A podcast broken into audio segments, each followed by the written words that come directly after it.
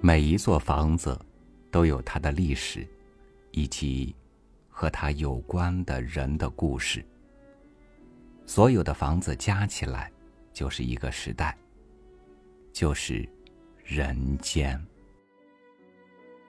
与您分享柯林的文章《古宅》。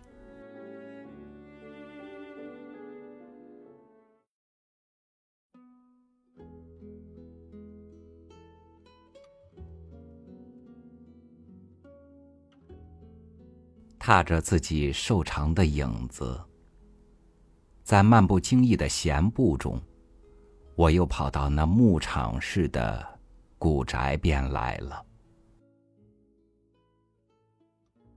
夕阳惨红，还挂在远山的一角。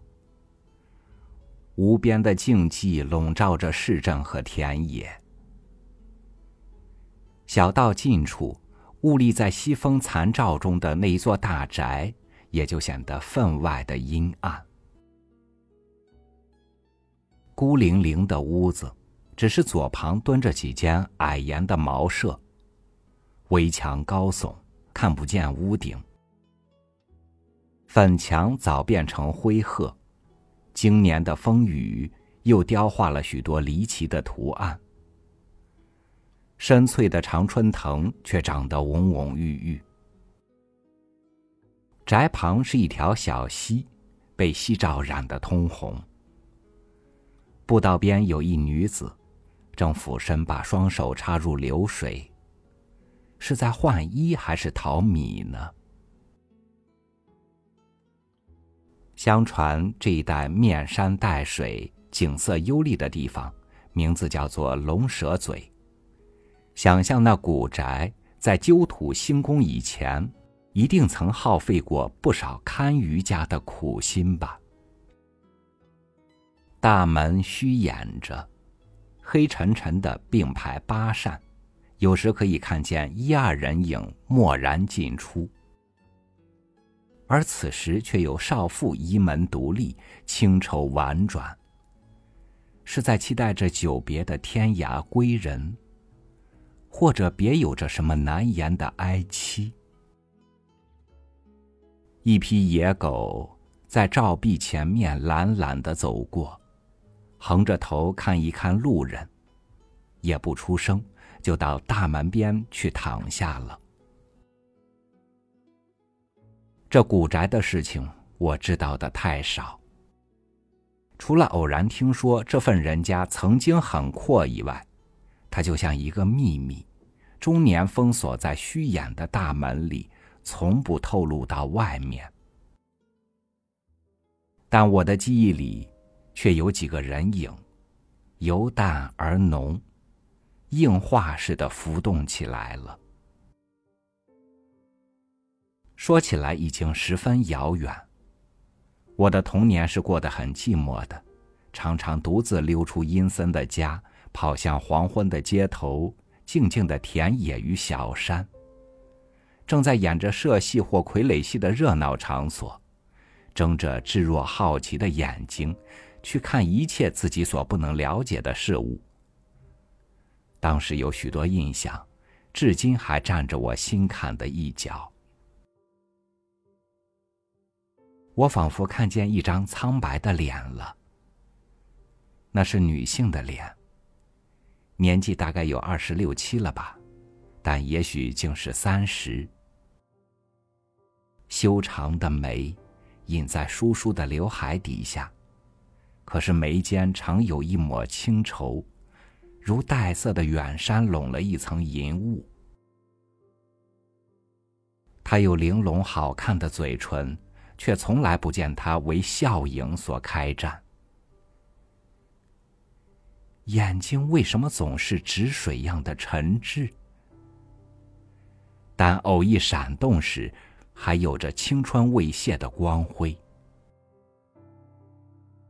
镇上演戏时，他就在剧场某一处的看台上出现，那样的沉静，那样寒梅似的素妆，鬓边簪上一簇白花，是玉兰，是茉莉呢？最为我所倾心的，却是那一只软梗并蒂连垂的银钗，在他偶一回头时，那不甚羞怯似的连连颤抖。他对看戏好像永没有疲倦，每一个剧场中很少没有他，而戏台上的悲欢离合又没一次不使他神怡心往。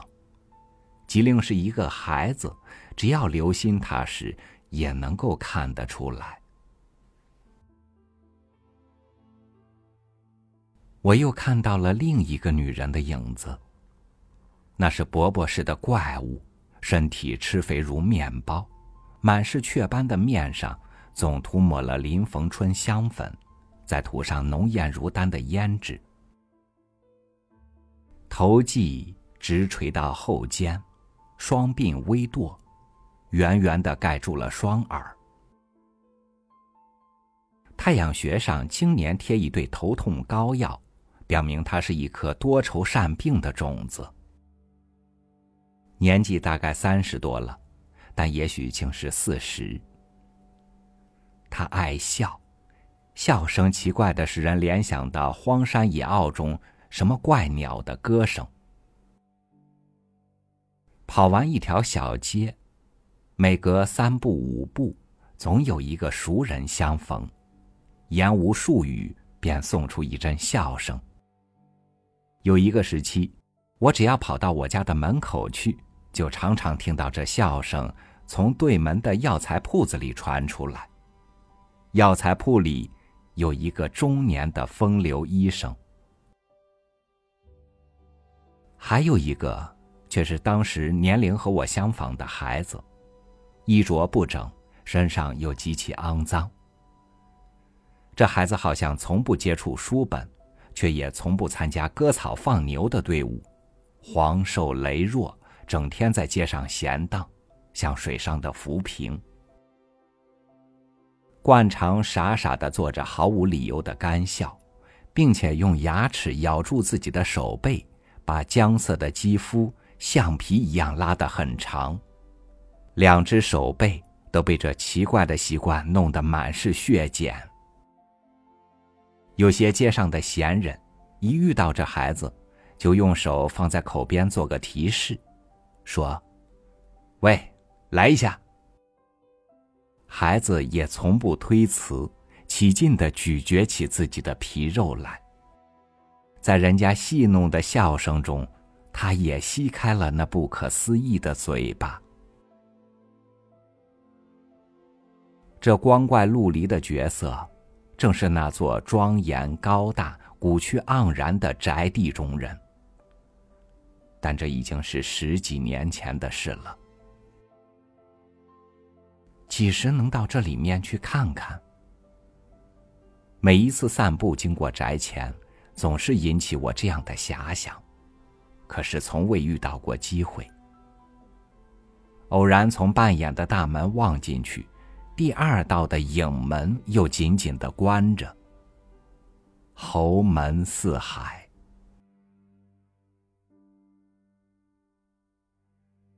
屋子大概很深很大，可是主人已经很潦倒，灰暗的窗和壁，破旧的家具，也许还有几张颓唐的脸。在镜中追索过去的年华，但门前独倚斜阳的少妇，却使我想起一个寂寞的深闺。帘幕低垂，昼静如夜，日长似年。在芭蕉头绿的窗前，有人俯首默默的刺绣，纤纤的双手千针万针的不断牵引。卷来时，一只手移，沉思般呆着。屋后还该有个遍种修竹的园子。梧桐院落，满地爬满苍苔。颓败的花坛里，杂乱的种了些芍药和秋海棠。可是我知道，这不过是幻想的渲感。我记起流行在镇上的一首歌谣来了。穷呀穷，勿要到四家头里打短工。初饭乌蓬松，初饭点灯笼。蜜菜梗，两头空。盐风干菜透气松。臭霉豆腐搭桥洞，生块鱼烤看面孔。讨讨工钱，你妈欠我米钱用。我们的生活里充满着不平，许多人胼手知足，流血流汗，养不活自己；少数人却用欺诈剥削来满足罪恶的私欲。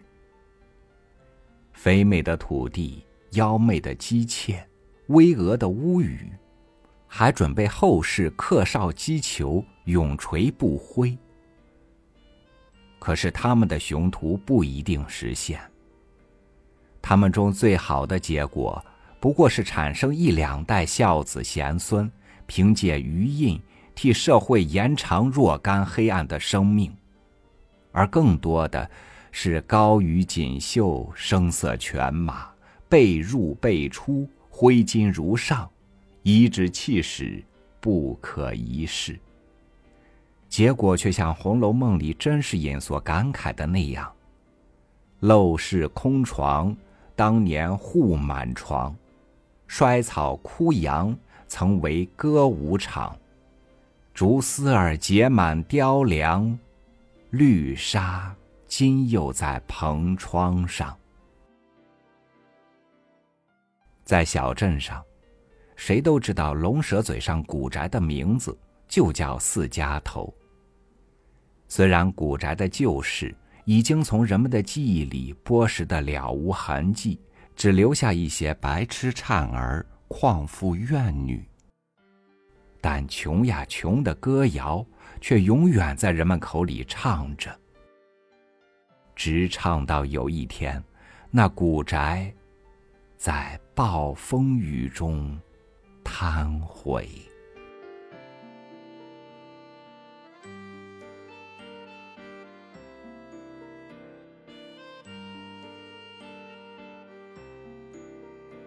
一座座房子，把居住他们的人分开，也把人们的生活分开。